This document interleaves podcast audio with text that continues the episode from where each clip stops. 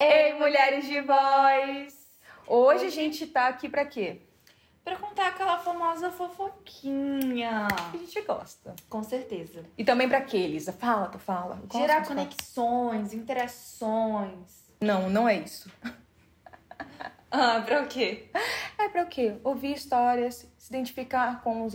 Você fala isso? Ah, então, gerar de ouvir história. Não, você não tá lembrando. Eu vou ler pra Eu você. sei, eu sei sim, ó. E mais do que isso, amamos ouvir histórias de outras histórias de mulheres, outras mulheres, que nos identificarmos. identificarmos. Nos identificamos, Vamos. mas também nos reconhecemos nas, Nas nossas, nossas diferenças. Eu sabia. Enfim, com esse início bem caótico, porque Elisa não está mais lembrando do roteiro que ela mesma criou, eu quero dizer pra vocês que essa história aqui, Bianca não sabe. eu não sei. Bianca não sabe nada, porque ela não leu o, o roteiro antes. Mas eu falei pra ela, olha, não lê que eu quero ver a sua reação. Então vamos ver o que que vai sair daqui. Então vamos lá. Então corta pra mais uma história de voz. Se vocês já perceberam, dessa vez não tem apresentação, porque a nossa ouvinte, foi uma ouvinte que mandou, ela não gravou em vídeo, ela mandou um texto. E se você também quiser mandar a sua história, você pode optar igual a ouvinte, que a no, no caso vai ser a Ana.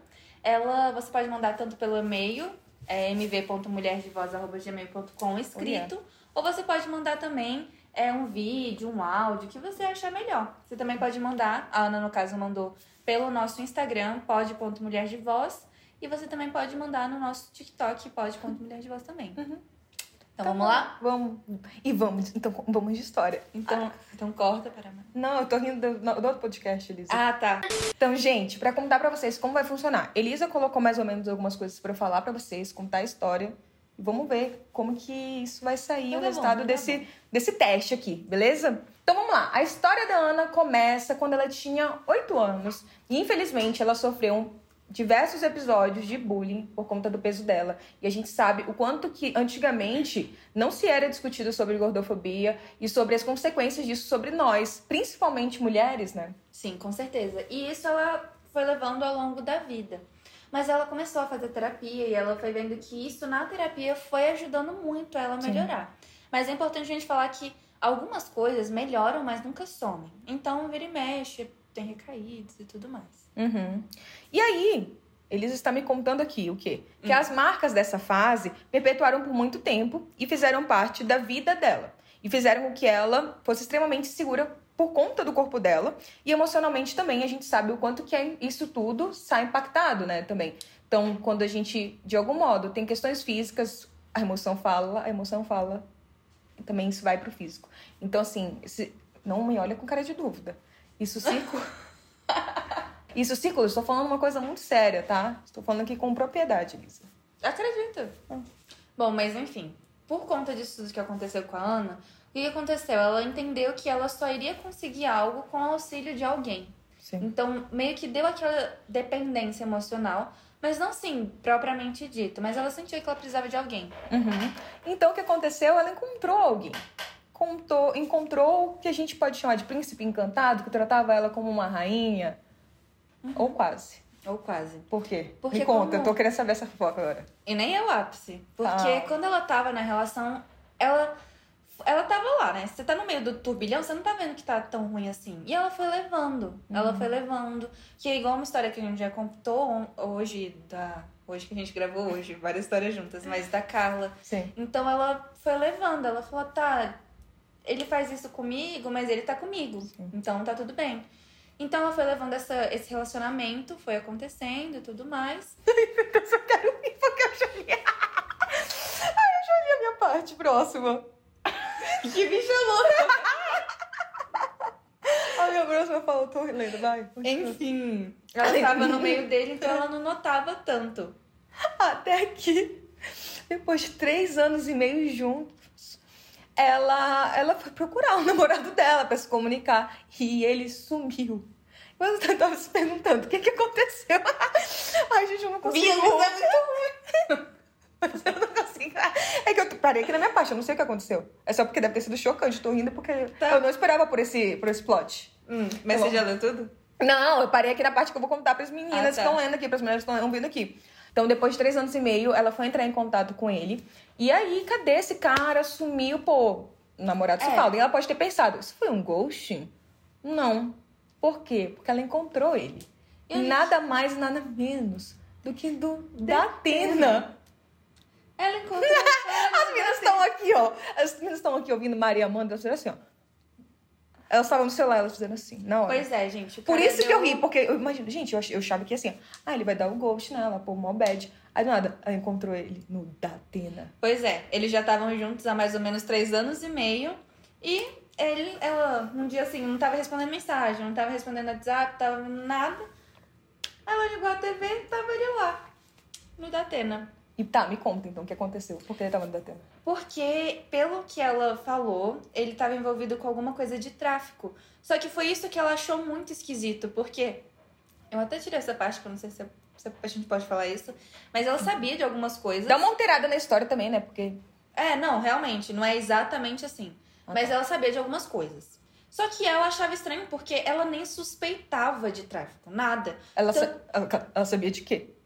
Não, ela sabia de algumas coisas que ele usava, mas não tráfico. Entendi. Não, não era tipo esse nível. E ela até achou isso estranho, porque sempre quando eles saíam pra comer, pra alguma coisa assim, Uhum. ela que pagava. Então não era tipo uma pessoa. E ela, e ela falou, eu sempre pagava porque ele falava que nunca tinha dinheiro. Então você vê que ela não desconfiava de nada, gente. Não, não tinha ideia do que tava rolando. Bom, mas nesse momento o mundo dela caiu e literalmente caiu na frente dela. Mas ele foi preso? Não, eu acho que ela nem. Ela não deu detalhes. Entendi. E eu acho até importante a gente Não saber, não né? dar muitos detalhes. Tá. Mas enfim, o mundo dela desmontou. Meu lado fofoqueira. Da Atena, ano, sei lá qual. Né? Mas aí o mundo dela despencou, porque, cara, um- uma pessoa que ela tava se relacionando há três, Três anos. anos. Não, imagina, muito, muita confiança, É. muita coisa, sabe? E não é tipo alguns meses. Sim. E aí, enfim, ela. Parece muito picolé de limão isso. Parece. Picolé de limão, pra quem não sabe, é um podcast da Daia Freitas. Não e a gente ama. Enfim, mas nossa, pareceu muito picolé de limão. e aí, o que aconteceu? Ela deu, tentou se estabelecer, né? Começou a fazer exercício físico também, sabe da, da importância da gente se exercitar para buscar se cuidar também, principalmente quando vem tantos episódios assim. Imagino que devem ter vi- vindo muita, muitas emoções conf- conflitantes para ela mesma. Porque é isso, gente, eu fico pensando. Cara, se do nada acontecesse isso com o Marcos, eu ia ficar assim, o que que tá acontecendo? É, dá, acho que dá uma tela azul, né? Tipo, é isso, o que eu vivi foi o quê? Foi, tipo, tudo mentira. Deve ser muito Deve ser desafiador. um- Nossa, uma loucura. Só que por conta desse relacionamento, ela tinha trancado o curso dela e outras questões da família também. Então, de certa forma, foi uma coisa boa. Por quê? Ela então começou a estudar, se reencontrar, fazer as atividades dela e acabou voltando a se relacionar.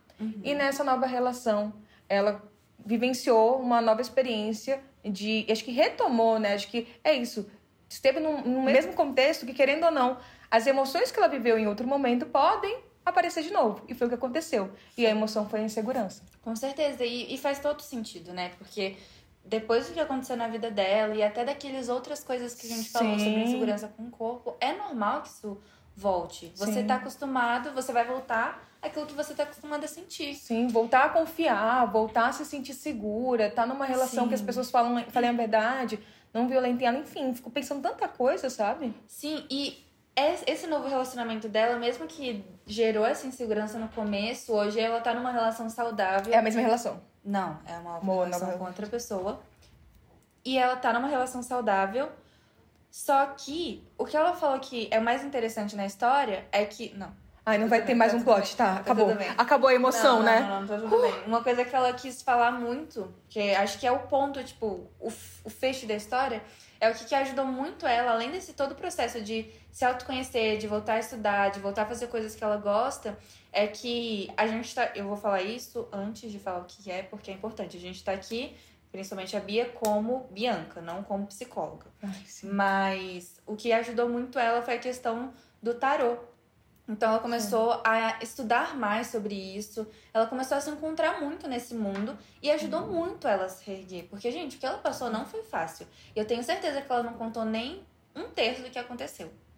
E assim, tá? E é isso que você tá trazendo. Mesmo a gente, que se, se eu tivesse aqui como atuação da psicologia, o que a gente não pode, acho que é importante falar, até para quem, quem tá ouvindo, tirar dúvidas, saber disso, né? O que a gente não pode fazer nesse sentido, então, é eu chegar e falar assim, ô Elisa, tô atendendo a Elisa. Elisa, acho que você então deve tirar um tarô. É. Mas se a pessoa tem essa experiência, ela pode sim chegar na psicoterapia e falar sobre isso. Não, a gente não tá ali como papel de julgamento, de falar o que você tá fazendo, isso que você tá confiando é certo ou errado. Aquilo ali, se faz sentido pra pessoa, ok. A gente vai precisar, então, entender aquilo, acolher aquilo e trabalhar com as experiências agora, com os recursos da psicologia. Então, de modo algum, uma coisa tira a outra. O que a gente não pode fazer, ou eu chegar como psicóloga e falar assim, vamos aqui, ó, você tirar o tarô de você. Então, acho que é isso, assim, né? Que a gente está trazendo aqui, é que a gente não está defendendo que a psicologia deve atuar dessa forma, porque não é como uma, uma atividade da psicologia. Então, a gente não pode, por exemplo, nem construir uma casa, porque não é uma nossa atividade, como qualquer outra coisa que não seja a nossa atividade. Mas é, se você tem, tem, tem a tua escolha, até acho que várias coisas que tem esse medo, né? De tarô, religião, várias coisas assim nesse sentido que a psicóloga, ou político, né? Político no sentido partidário, a gente não pode na psicoterapia chegar e levantar essas bandeiras. Mas a gente está acolhendo todas as pessoas, independente das práticas dela. E até a própria Ana falou que o tarô não substitui a, a terapia de jeito nenhum. E foi isso. É uma história. Eu achei uma história surpreendente, porque quando eu li a mensagem dela, eu não acreditei. E a gente conversou também no, no Instagram. Inclusive, se vocês quiserem mandar. Gente, é, é muito legal saber das histórias de vocês. E foi um prazer contar a história dela, porque é uma história inédita. É uma história que, por mais que tenha todo esse clímax e tudo mais, é uma história que ela precisou ter muita força, muita resiliência. E realmente contou a história dela de uma forma muito sincera pra gente. Sim, e posso, acho que é isso, assim, né? Eu tava esperando vir mais uma bomba e que bom que não veio, porque é difícil se reestruturar. Eu fico imaginando como que foi importante, então, fazer isso que ela fez.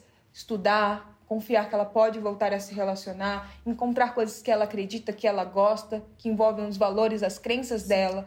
Então, essa reconexão com ela foi muito importante para ela poder, acredito que, voltar a confiar e acreditar em si para se pôr na, no mundo e também se relacionar com as pessoas, sabe? Poder dizer, cara, a minha história não define o meu futuro. Eu acho que a gente traz muitas experiências para isso, né? Às vezes a gente tá vivendo muitos movimentos que são complicados. Gente, eu ia ficar chocada, volto a dizer, eu ia ficar chocada. Como eu fiquei, eu fiquei assim, meu Deus, é brincadeira, né? O que que aconteceu?